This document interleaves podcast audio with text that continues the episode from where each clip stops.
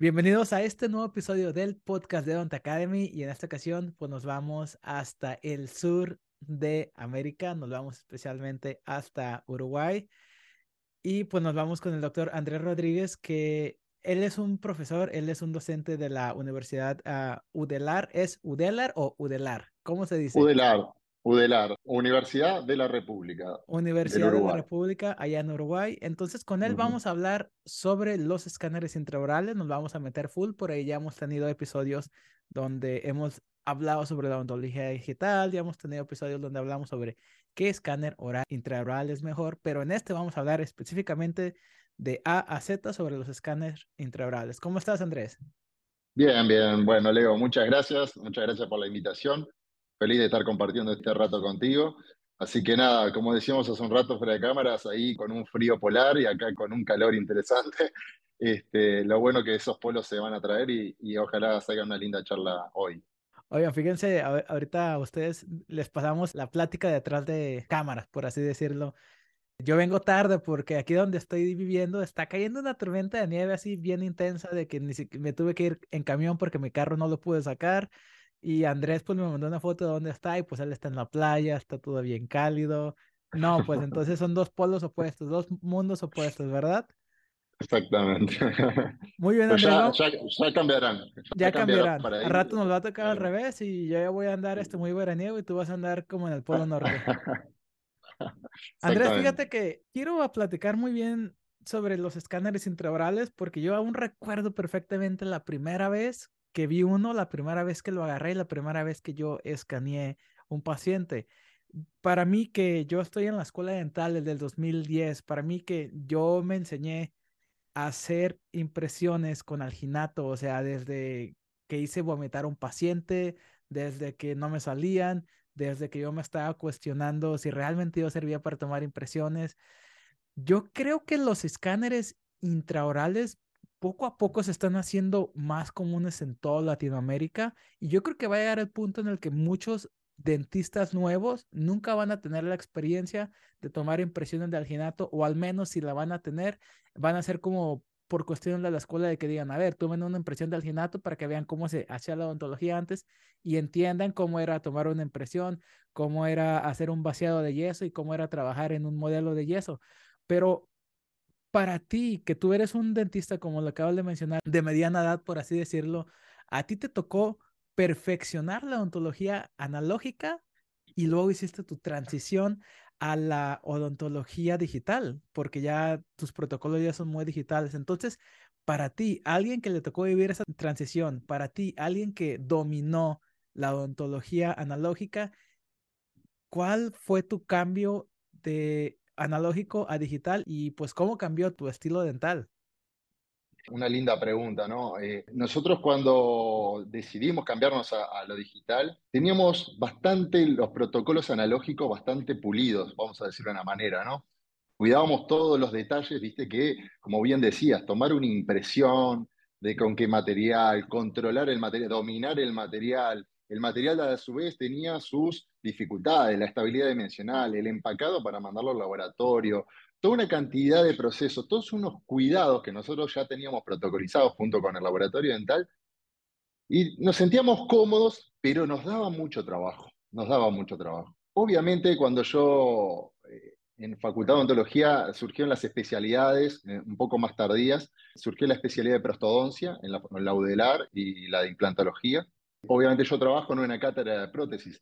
Eh, conjuntamente con, otros colegas y amigos, trabajamos en una cátedra de prótesis fija, impulsados por los mentores locales que nosotros tenemos y, ellos mismos, todos veíamos con buen augurio todo lo que es la inmersión en la odontología digital. Y yo fui uno de los que inmediatamente quería estar en contacto con eso. No, no sé por qué, no puedo explicarlo. Decía, eso me atraía porque tal vez tener todo protocolizado, todo así, bueno, ¿qué me puede aportar la odontología digital? Y cuando empecé a investigar y a hacer pequeñas investigaciones en el trabajo final de mi carrera especialista, que la hice ya después de recibido, este, mi trabajo fue el único trabajo que hablaba de algo de odontología digital. En ese momento, en 2010, 2011, hablábamos de la adaptación, si la precisión de la circonia era buena o no. Y ahí me ingresé para poder estudiar y hacer ese trabajo a todo lo que era el sistema CAD-CAM, ¿no? A empezar a entender todo eso. Y bueno, inmediatamente me atrajo y en cuanto pude y cuanto más información pude tener, me, y rápidamente lo, tratamos de implementar.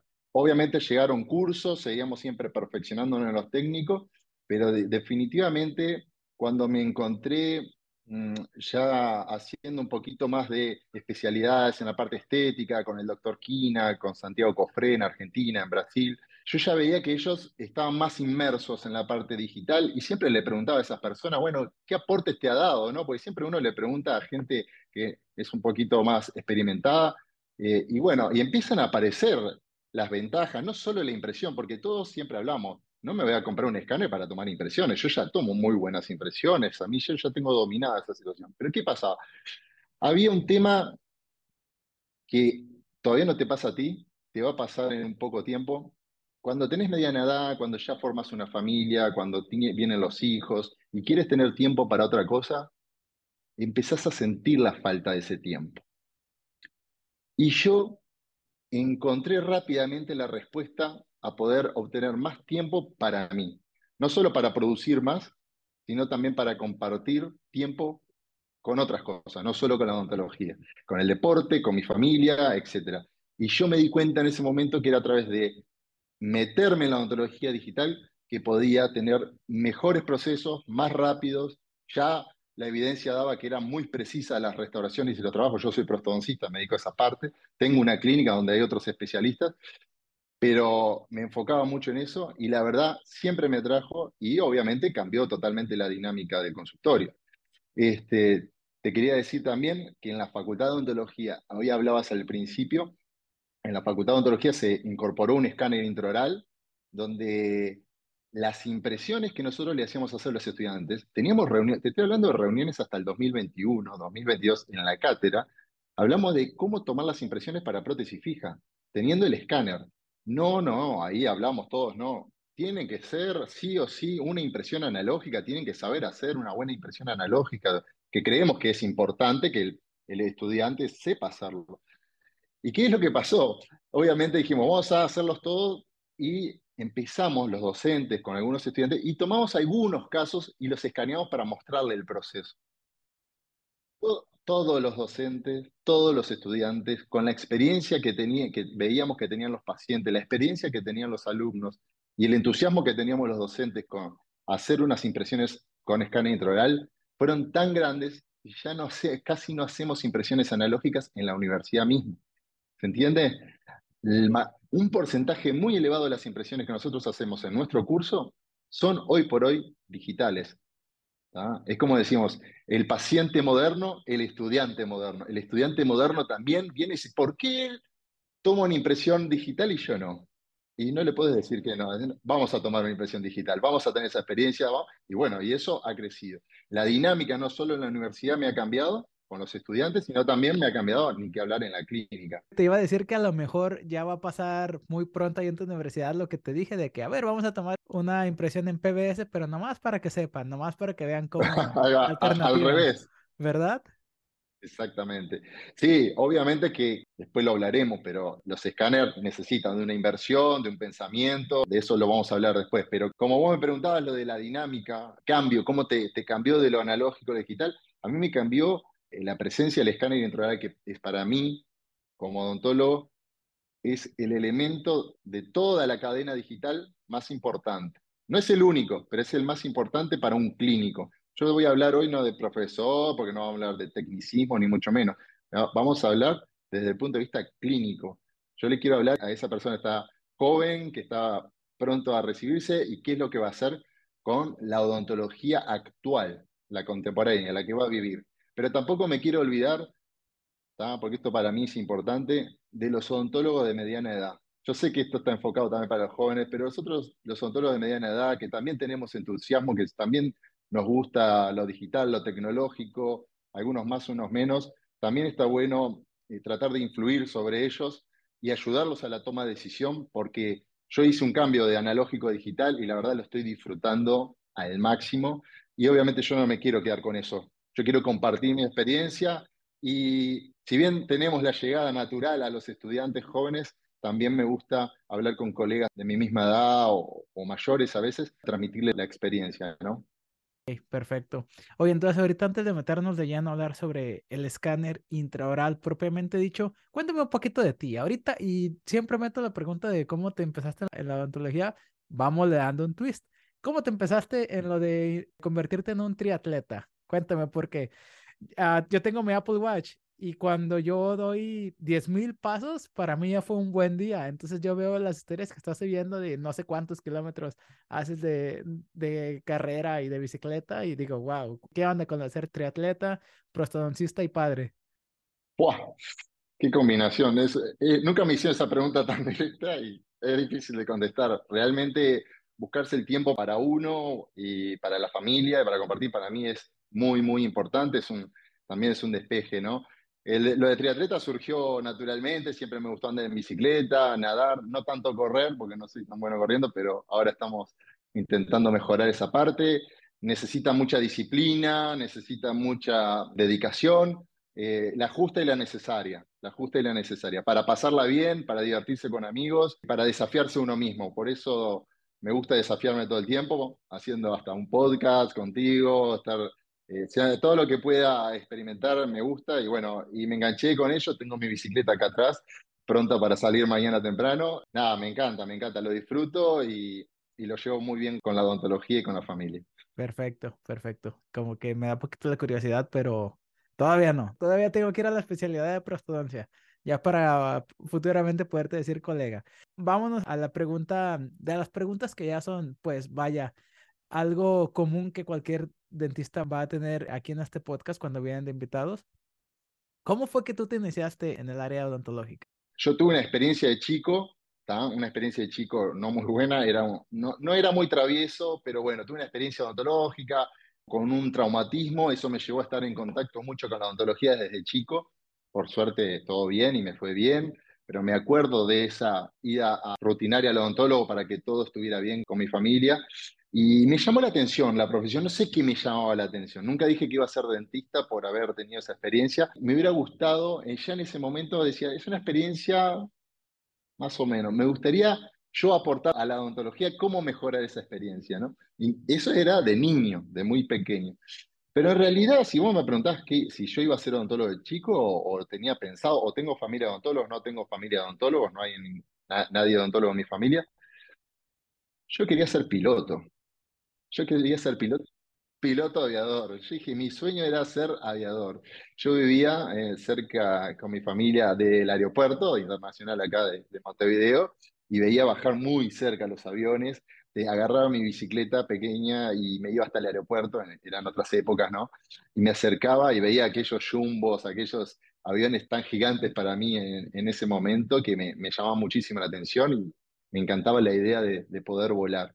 Este, pero bueno, esas ideas quedaron a medida que pasó el tiempo más difíciles de poder concretar esos sueños y, y realmente por sugerir tenía habilidades manuales, me gustaba mucho la parte manual, me gustaba crear cosas, este, me gustaba la parte de biología, me gustaban los animales. Bueno, en definitiva, fue un día que mi madre llegaba desde el odontólogo yo ya tenía unos 15, 16 años, tenía que optar por qué orientación iba a hacer y me dice, y no sé qué ese día estaba inspirada, me dice, vengo del odontólogo, es muy linda profesión, me dice mi madre. ¿Y no te gustaría intentarlo?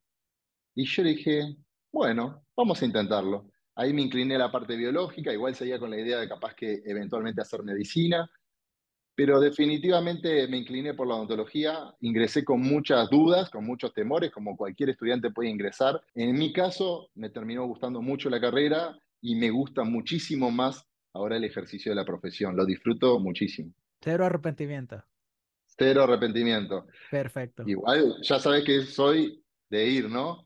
Ya tengo en la cabeza la idea de empezar algún curso de pilotaje, o sea, no me voy a quedar con las ganas. Qué padre, porque ahorita pues yo que estoy grande, a mí nunca se me había ocurrido pues en la mente hacer filmmaking o creador de contenido, no creador de contenido, porque eso ya es como de influencer, pero hacer documentales o hacer pues algo que tiene que ver con video así bien hecho, bien documentado, bien dirigido. Y es una cosa que yo digo, ya cuando tenga, sustentablemente, económicamente hablando, y ya tenga como gente trabajando en mi clínica, yo sí me voy a meter a una escuela de filmmaking. Ah, bueno, ya todos tenemos nuestros sueños, siempre algo vamos a hacer. ¿Verdad que sí? Oye, entonces llévame a esa parte de la escuela dental donde te nació la, pues la curiosidad de la prostodoncia, vaya, porque cada quien sentimos nuestro llamado de manera distinta y hay unos que entran desde que ni siquiera entran a la escuela dental, ya saben que ya vemos otros que andamos, ay, un día voy a ser endodoncista y luego te va mal con una endo, no puede bajar la lima y dices, no, mejor endo ya no. Ah, me voy a meter a orto, ¿te pueden doblar los alambres? Ah, no, mejor ya no. Descubrí eso un poquito tempranamente. Yo pertenecí en un principio, cuando era estudiante, tú podías ingresar como docente, ayudante. Eras un docente joven, donde había otro docente que te iba formando a medida que pasa el tiempo, y estuve primero en la cátedra de materiales dentales. La disfruté mucho, aprendí muchísimo, eh, estuve un buen tiempo, unos cuantos años, y ahí el manejo de los materiales, etcétera, ya me inclinaba a la parte restauradora o prostodóntica. Yo me daba cuenta que crear cosas y pensaba en el impacto de mis creaciones en los pacientes, ya podía ser interesante. Siempre me, me, gustó más esa parte. También me tiró, y tengo que decirlo, que hago algunas cirugías. Obviamente soy implantólogo y realizo algunas cirugías. También era algo que me interesaba. Más adelante en la carrera, cuando ya hice mi último año en prostodoncia, acá en la Facultad de Odontología tenés prostodoncia removible primero y después tenés el último año es prostodoncia fija. Me encantó, me encantó la, la clínica de prostodoncia fija veía a los profesores en ese momento y sentía que ellos eran los que realmente generaban, a mí un impacto en las personas, haciendo cambios de sonrisa, haciendo restauraciones estéticas, funcionales, eh, todos los conceptos de oclusión, todo, dije, todo esto complejo me encanta, me encanta. Y lo que más me encantaba era poder influir, como yo te decía anteriormente cuando era niño, en mejorar una odontología, darle un impacto, darle una calidad de vida a los pacientes de mejor manera. Y para mí, con todo el respeto que tengo, tengo una mujer endodoncista, con todo el respeto que le tengo, para mí la prostodoncia fue indudablemente la especialidad que más me interesaba, me gustaba. Por suerte, por suerte pasan los años y yo sabía que endodoncia no iba a ser. Yo sabía que agarraba una lima y yo decía, ¿y esto qué? Esto es horrible, decía yo. Por suerte nos enamoramos con mi señora y ella le encantaba la endodoncia y dije, este es el combo perfecto. Ya tenemos la clínica, no se había recibido ya y ya teníamos la clínica armada para el futuro. Cuando obviamente terminé la carrera, ingresé rápidamente, ahora estoy en ella, en la cátedra de prótesis fija de la Universidad de la República, que es en el último año.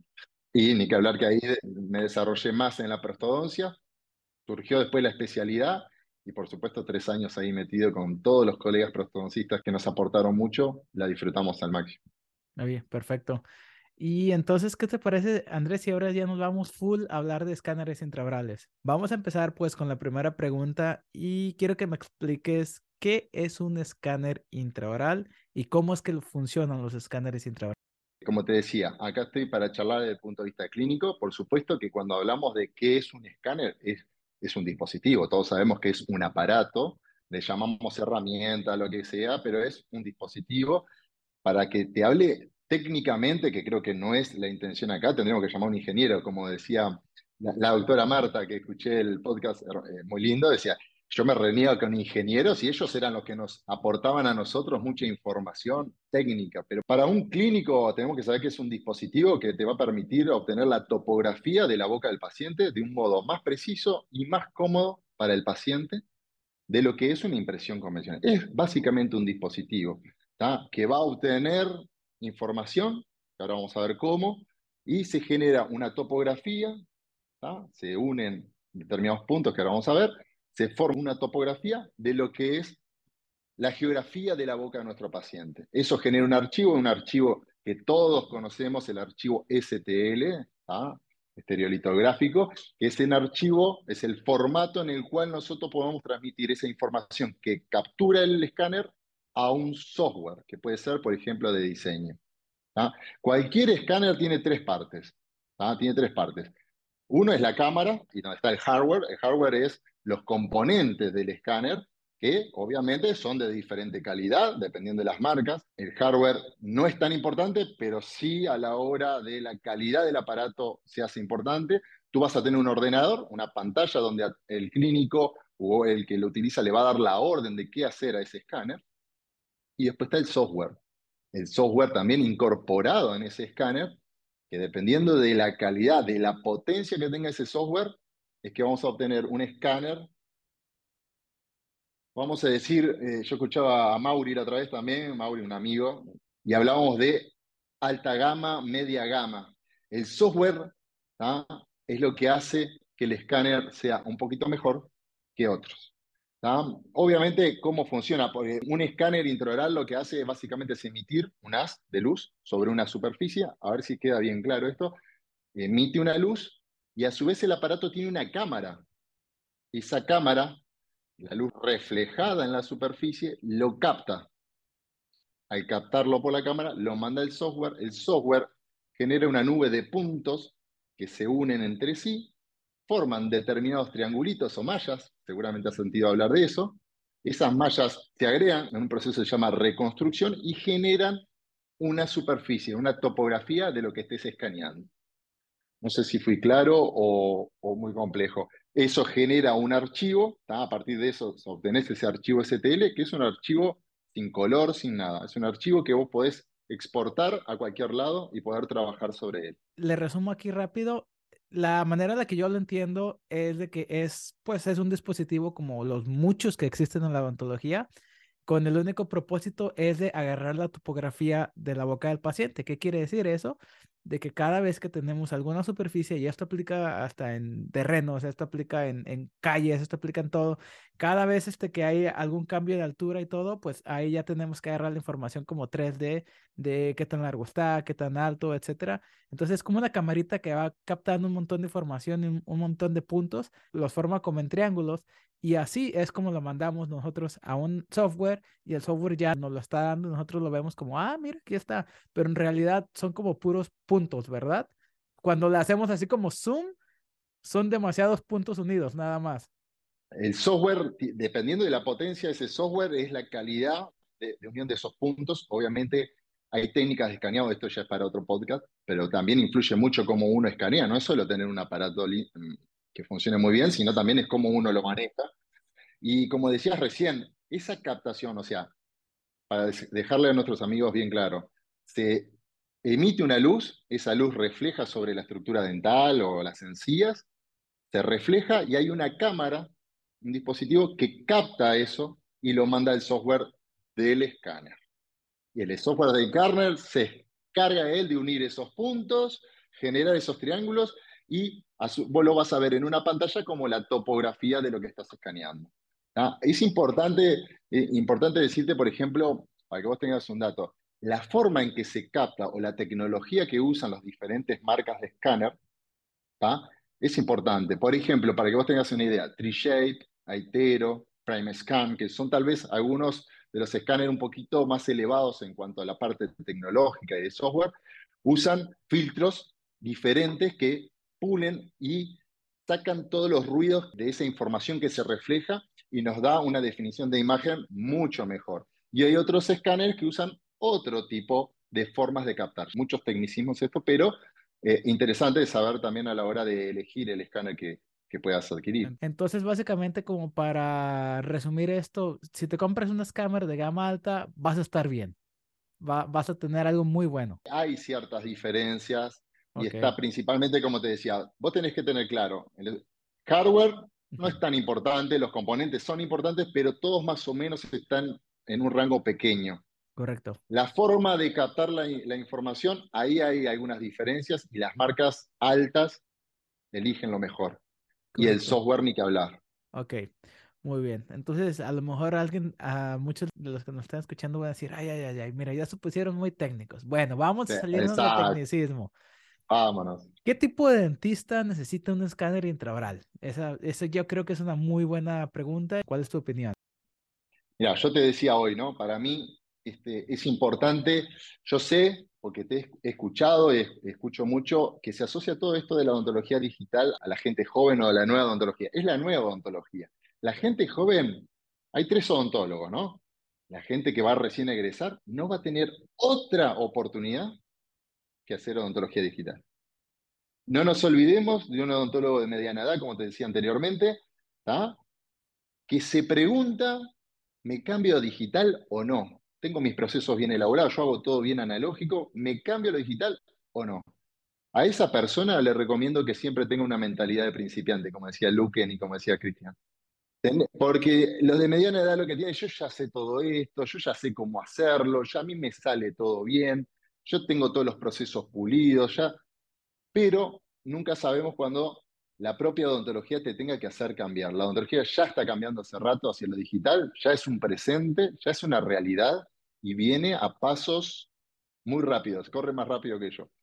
¿Se entiende? Entonces, ese odontólogo también tiene que tener claro que le queda una cantidad de años para ejercer su profesión. ¿Y qué va a hacer?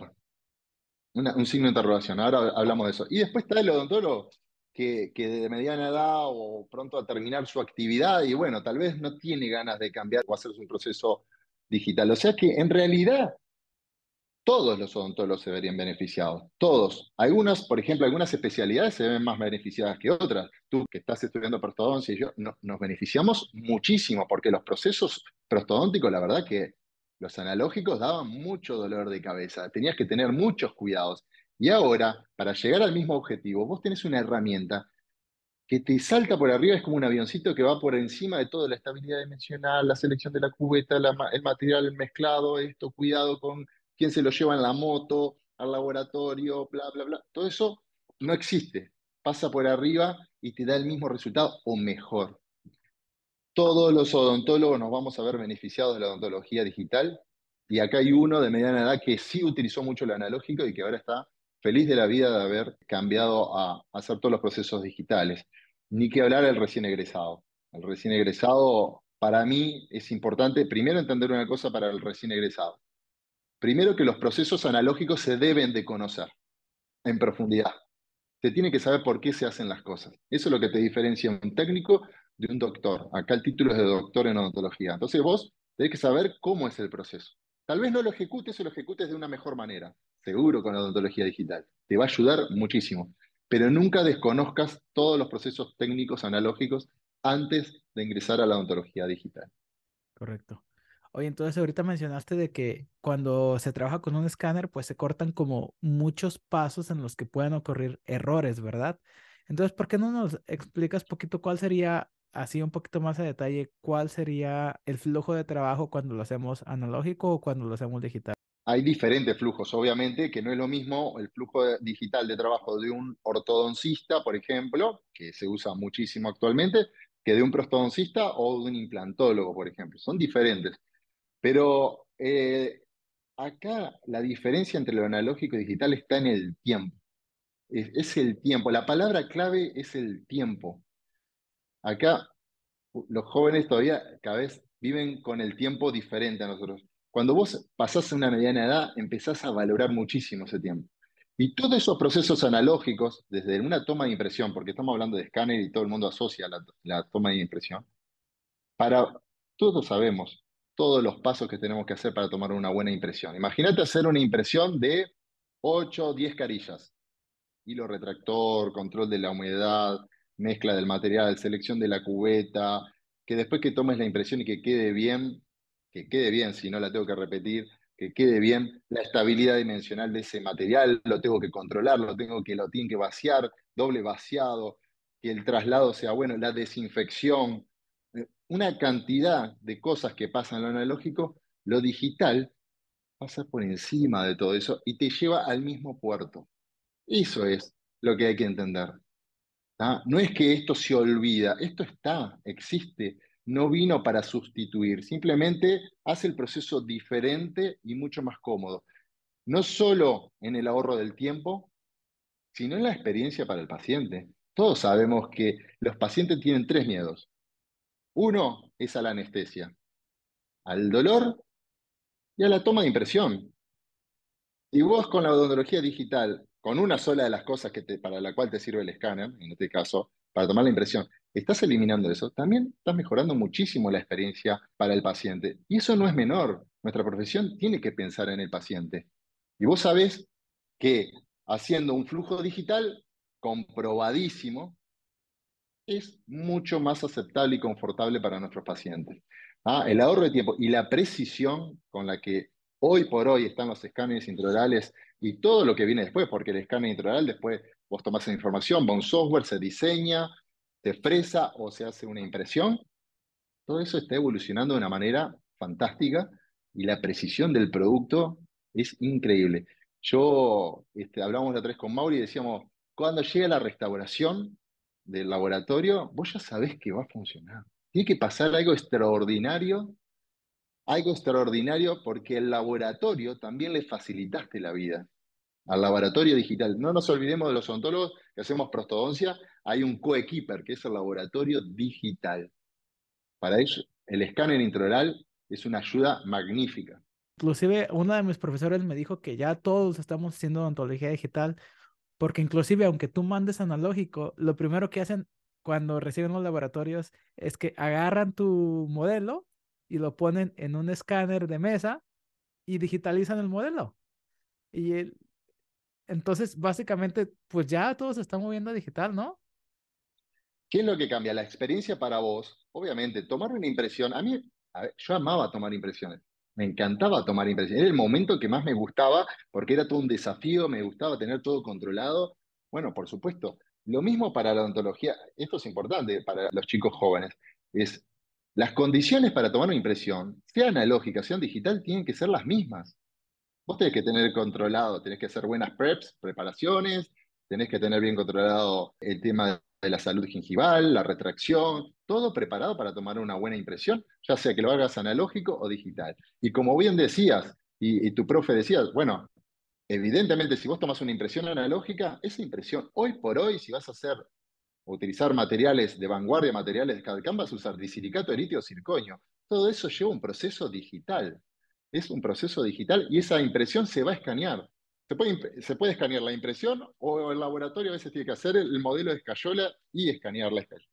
Fíjate que la experiencia de un paciente a la cual vos le usás un material a la cubeta con todo lo que implica, con esas eh, incomodidades que le genera, ahora metes un escáner y, eh, ojo, esto es importante que te quería decir. El escáner intraoral, obviamente, las primeras escaneados, yo me acuerdo que llamé a toda mi familia. tengo un aparato nuevo. Ah, listo, no, nadie sabía nada, pues nadie hace odontología. Vengan todos al consultorio que. Pensaban que se lo iba a mostrar. En realidad los traje a todos para empezar a entrenarme lo antes posible. Porque yo sabía, yo sabía que también el escáner intraoral lleva una curva de aprendizaje en el dominio del mismo, en manejarlo correctamente y que sea una experiencia linda para el paciente. Mis primeras experiencias con el escáner, te estoy hablando de las primeras dos, tres semanas, y para el paciente no eran las mejores. Era mejor que una impresión analógica, pero no era tampoco la gran cosa. Hoy por hoy, el cambio que ha generado, no solo en mí, lo primero que hice fue aprender yo y aprender mi equipo.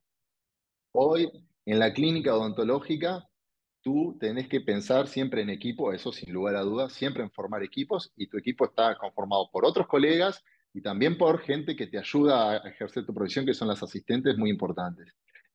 Las asistentes cuando llegó el escáner intraoral se empoderaron, se sintieron parte al uno compartir con ellas la utilización del mismo. Esto lo ¿Cómo? ¿Que yo lo voy a utilizar, el escáner? Claro, esto no es para mí, esto es para el paciente, esto es para mejorar todos nuestros procesos, no solo para tomar una impresión bonita y que genere un efecto guau en el paciente, no es para eso. Entonces la formación y la implementación que tuvimos en la clínica del escáner intraoral, no solo mía, sino del equipo, fue fantástica y generó, obviamente, un empoderamiento y ganas de seguir creciendo en ese sentido. Totalmente de acuerdo contigo, pero también tenemos que ponernos del otro lado a la moneda, porque no todo es mil sobre hojuelas, no todo, no todo es color de rosa. ¿Cuáles crees tú que serían pues las limitantes que tenemos con un escáner intraoral? Hay una sola vez que yo sigo tomando una impresión analógica. Y es cuando tengo que rehabilitar una arcada completa con implantes. Eh, mm, esto es todo un tema en podcast, ahí es otro, otro día, eh, porque hay mucha información.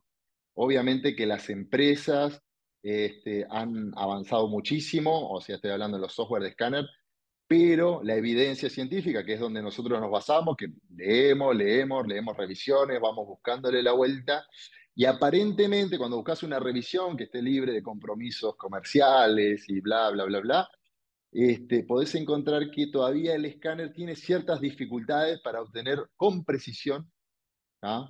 una arcada completa de escaneado de scan bodies o, de cuerpos de escaneo y que te genere una estructura que entre con una pasividad, vos ya sabrás, este, con una pasividad que es importante. Yo creo que la limitación del escáner es hoy. Yo te digo que capaz, eh, mira, hace poco tiempo, cuando creo que escribí, te escribí hace un tiempo, te dije, estoy en Córdoba, con unos amigos de Córdoba, en Argentina, y estaba allá con ellos. Ellos ya estaban tomando impresión con el escáner de arcada completa de implantes. Y realmente se largaron a hacer eso y la verdad que les va bárbaro, no han tenido grandes dificultades y yo creo que a medida que evolucione el software del escáner, ese problema va a estar totalmente solucionado. Es una limitante que va a desaparecer. Ahorita que mencionaste lo del software, yo me imagino que también va a ser como los Tesla, ¿no? De que decían que antes tenían como un problema y mientras en la noche lo dejabas cargando, el software se actualizaba el problema se arreglaba y tú ni, ni en cuenta, o sea, ni te avisan, nomás lo arreglan. Esa es la realidad, el futuro y la realidad. Bueno, después hablaremos algo del futuro, pero va por ahí, sí, totalmente de acuerdo. Entendido. Bueno, esas son las limitantes que tú le ves. Ahora, pues ya hablamos muy bien sobre el escáner intraoral. Tenía la pregunta sobre cuáles son las ventajas, pero creo que ya es bien claro que tiene muchísimas ventajas. ¿Algo más que te gustaría agregar eh, sobre qué ventajas tiene un dentista utilizar el escáner? Mira, eh, hablamos mucho porque obviamente nuestra especialidad nos tira mucho a la parte de impresiones y la parte técnica, pero realmente el efecto mayor fue con los pacientes. La comunicación con el paciente fue espectacular. O sea, esa, la ventaja de tener un escáner y comunicarte visualmente con el paciente.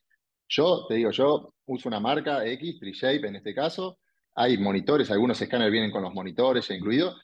Yo no me importa si mañana tengo otro escáner que tengo monitor. Yo lo conecto a una tele de 50 pulgadas así de grande, así como esa pantalla que tienes delante tuyo, gigante, y el paciente lo ve ahí y el impacto es tremendo.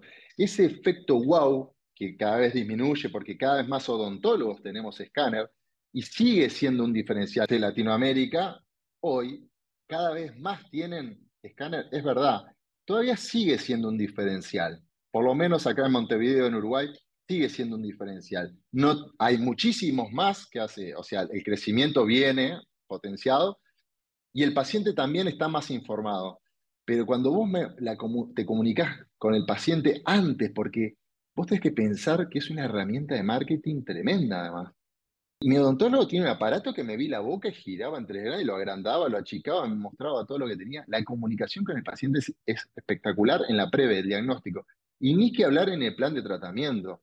Leo, yo me acuerdo de hacer planes de tratamiento cuando hice un curso con Luquen de Arbeloa, este, un genio ahí de 10D, ese miembro de, de 10D. Ahora estoy terminando el proceso de máster. Me acuerdo y me reía porque yo hacía eso. Yo venía con el articulador y el encerado, hablarle a mi paciente de lo que yo le iba a hacer, una tremenda rehabilitación, yo copado, le mostraba y el paciente no entendía nada, no entendían nada. Te decían que sí, te decían que sí, pero vos te das cuenta que no entendía nada. Ahora lo visualizás, te lo mostrás, cuánto vas a desgastar del diente, cuánto hay que cortar de la encía, dónde hay que mover este diente.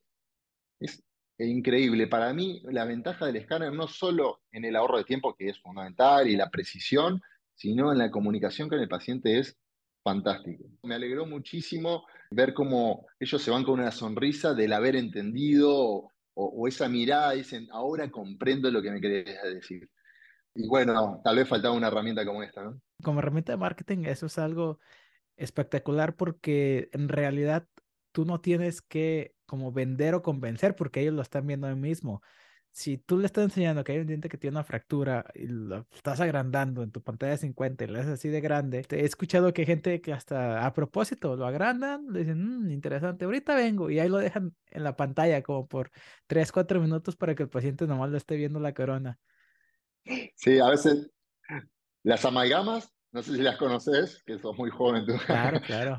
las amalgamas, los pacientes dicen, ¿y eso negro que tengo en la boca es caries? No, no, son restauraciones viejas que tenés ahí ay, ¿cómo me las puedo sacar? O sea, también te sirve, además de una herramienta de marketing, el paciente también busca tal vez algunas necesidades que no las tenía, las puede ver ahí, de avanzar en diferentes tratamientos, ¿no?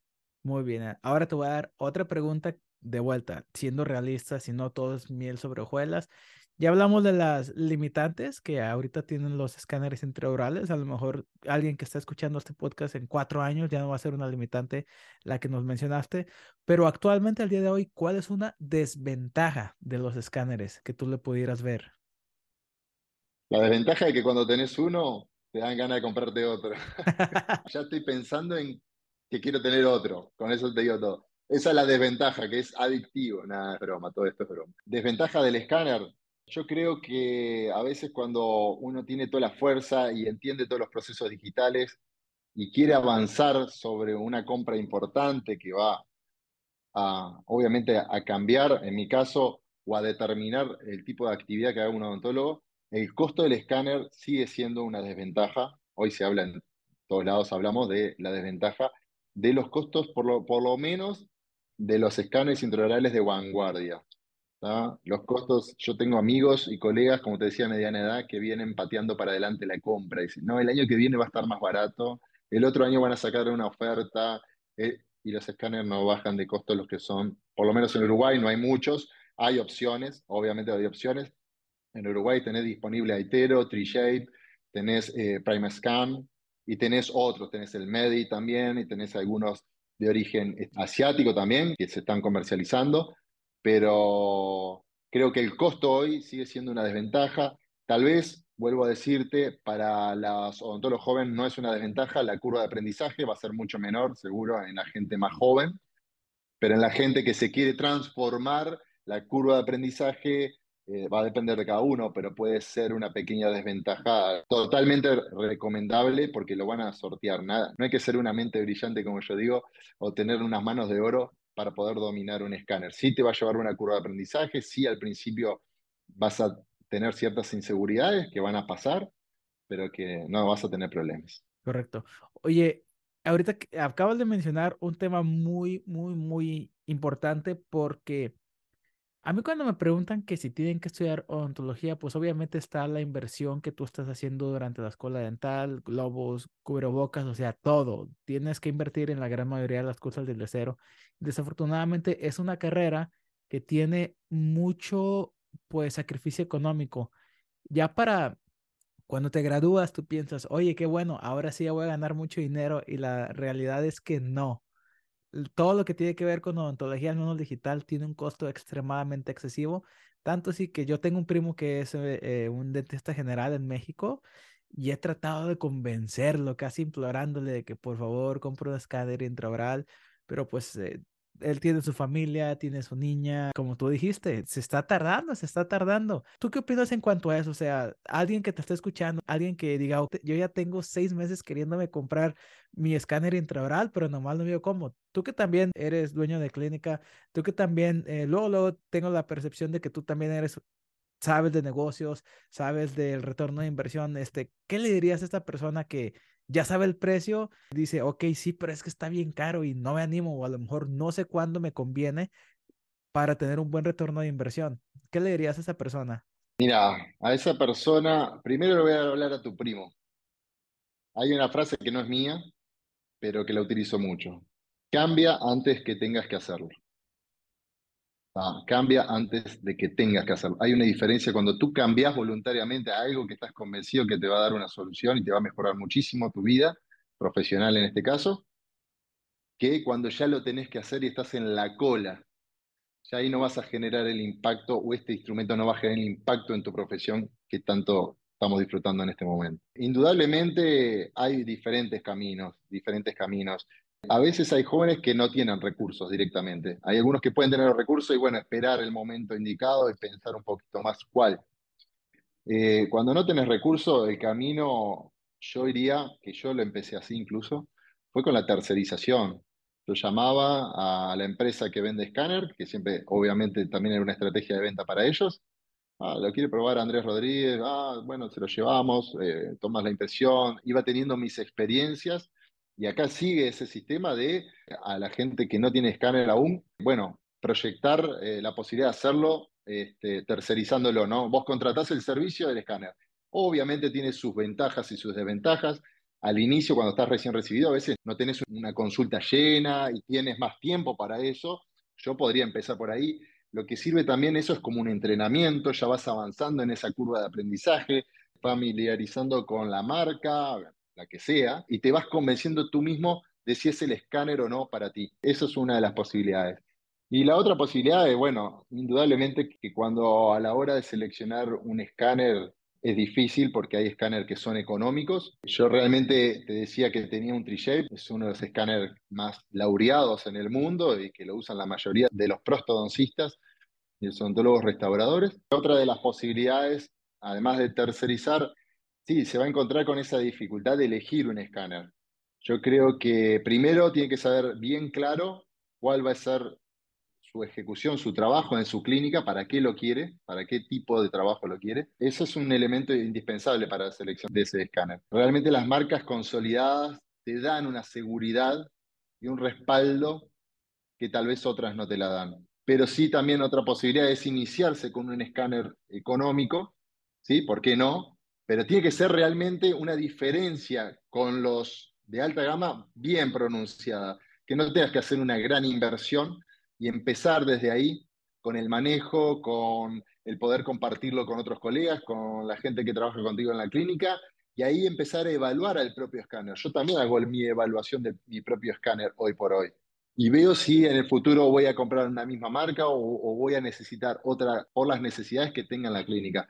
Tal vez empezar con uno bien económico, sin que te dé dolor de cabeza, buscando lo mejor dentro de lo económico, te ayuda a entrenarte, a entender más el flujo de trabajo digital, porque el flujo de trabajo digital no es solo la ejecución, sino también todo lo que viene previo, y lo previo también genera un efecto wow y mejora la comunicación con el paciente con uno económico. Y realmente hay, yo he visto en Argentina principalmente algunos escáneres, estuve en contacto hace poco con algunos escáneres muy económicos que me sorprendieron muchísimo muchísimo, me sorprendieron para bien y bueno, que hagan su buena evaluación. Yo empezaría o tercerizando, como bien les decía al principio, o si tengo la posibilidad de comprarme uno de alta gama, voy directo a eso. Si no lo tengo, compraría un escáner bastante más económico que los otros, dentro de los económicos, algo que tenga un poquito de reconocimiento en ese rango y iniciaría mis primeras armas con eso. Correcto, perfecto, entendido. Muchísimas gracias por toda la plática que hemos tenido. Ha estado bien buena y ya casi para finalizar, ¿para dónde crees que vamos? O sea, de vuelta, tú dominaste la odontología analógica, tú estás viviendo el presente de la odontología digital y creo que tú estás muy bien enterado porque ya nos lo mencionaste que te estás actualizando, estás leyendo artículos. Yo me imagino que pronto van a haber cambios grandes, como lo mencionamos con la doctora Marta, que vamos a hacer un segundo podcast, ya se está metiendo inteligencia artificial a la odontología. Pero tú, ¿cuáles crees que vayan a ser los cambios? Eh, ¿Para dónde vamos? Vaya, en cuanto a odontológicamente hablando. Es una pregunta muy, muy filosófica, muy linda. Obviamente que cuando tenemos un poco de información ya sabemos para dónde vamos a ir. Creo que cuando las necesidades odontológicas las puedan captar los ingenieros, la gente que se dedica a las herramientas digitales y tecnológicas, es gente extremadamente inteligente. Yo creo que lo de la inteligencia artificial que tú mencionaste recién es uno de ellos. Cada vez está, va a ir incorporando en mayor medida en tu teléfono, que también es un elemento que utilizamos para digitalizar a nuestros pacientes, las cámaras, en las propias imágenes, tomografías.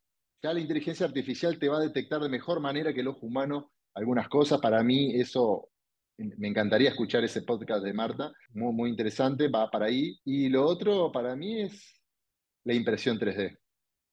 La impresión 3D está súper, súper, súper desarrollada, más de lo que pensamos nosotros acá en este momento ahora.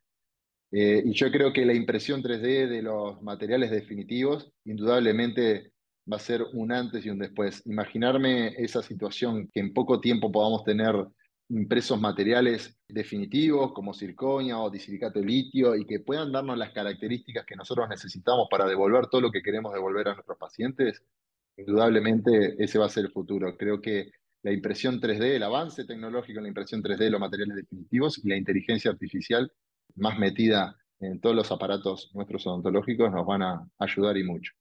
Correcto, ok. Muy, muy bonita respuesta, esperemos. Pues vamos a ver qué pasa porque ahorita la tecnología está avanzando tan rápido, ya casi se empiezan a imprimir coronas de circonia, ya se está imprimiendo metal, los materiales están aumentando. Me parece que ya hasta se está imprimiendo hueso, o sea que le tomas una tomografía al paciente en el defecto óseo y lo imprimes y ya nada más abres y lo pones y lo, y lo vuelves a cerrar. Entonces, todo esto está bien interesante. Yo creo que compartimos el amor y la pasión por lo que la odontología digital. Te agradezco mucho por todo tu tiempo. las redes sociales estuvieron eh, saliendo a lo largo de todo este episodio. Seguramente te van a mandar un mensajito si tienen alguna duda. Muchísimas gracias por tu tiempo, de verdad, de todo corazón.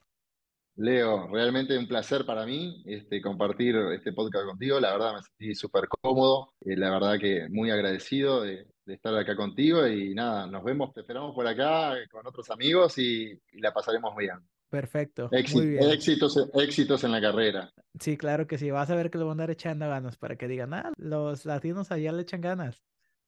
Claro que sí. Estamos con la camiseta puesta, como decimos. Claro que sí. Pues muy bien amigos, ahí lo tienen este interesantísimo episodio. Y pues cualquier cosita, vayan a mandarle un correíto por ahí al doctor Andrés, que con mucho gusto se los va a contestar. Muchas gracias, a las órdenes. Muy bien, muy bien amigos, nos vemos el próximo episodio. Bye bye.